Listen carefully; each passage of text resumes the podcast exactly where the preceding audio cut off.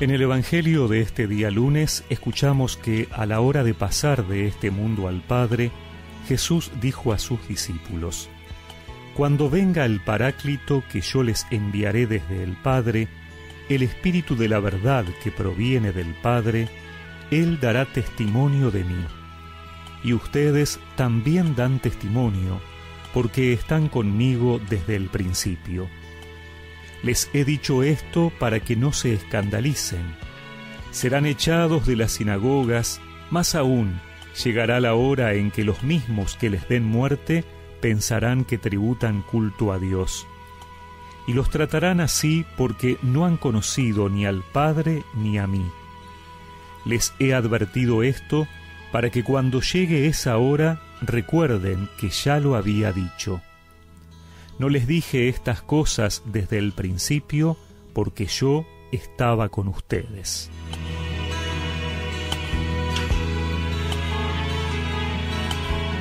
En sus palabras de despedida durante la última cena, Jesús sigue anticipándoles a sus discípulos que tendrán dificultades al vivir su fe y llevar adelante la misión de anunciarlo.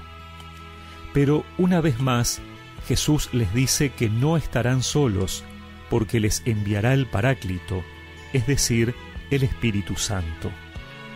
La palabra Paráclito es difícil de traducir con un solo término. El Paráclito es, entre otras cosas, el que defiende, asiste, acompaña, consuela, fortalece. Por eso es presentado como un abogado en un juicio, es decir, el que está al lado del que tiene que testimoniar, sosteniéndolo y ayudándolo en todo. Por eso, el Paráclito lo primero que hará es recordar a los apóstoles el testimonio de Jesús, para que ellos, a su vez, puedan testimoniarlo. Es decir, anunciar la buena noticia de acuerdo a la verdad, según lo que Jesús les ha enseñado con sus palabras y obras. De allí que el Espíritu Santo nos asiste también a nosotros para llevar adelante la misión que el Señor nos ha dejado, es decir, anunciarlo, dar testimonio, hablar de Él, sobre todo al que no lo conoce. Y hablar de Dios siempre interpela.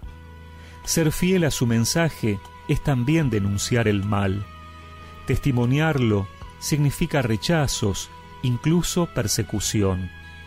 Ser consecuentes con la fe no es un camino de rosas, sino un desafío en el que no estamos solos. Tantos hermanos cerca nuestro y el Paráclito en nuestro interior. Eso no quiere decir que tengamos que buscar la confrontación por sí misma. Solo se trata de anunciarlo. Esa es nuestra tarea porque la verdad prevalece siempre por su belleza.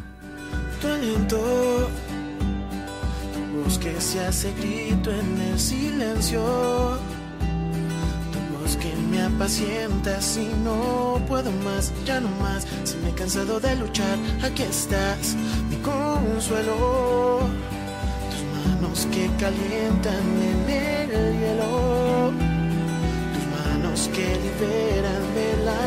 tempestad, soledad y me levanto a caminar sin dudar. Espíritu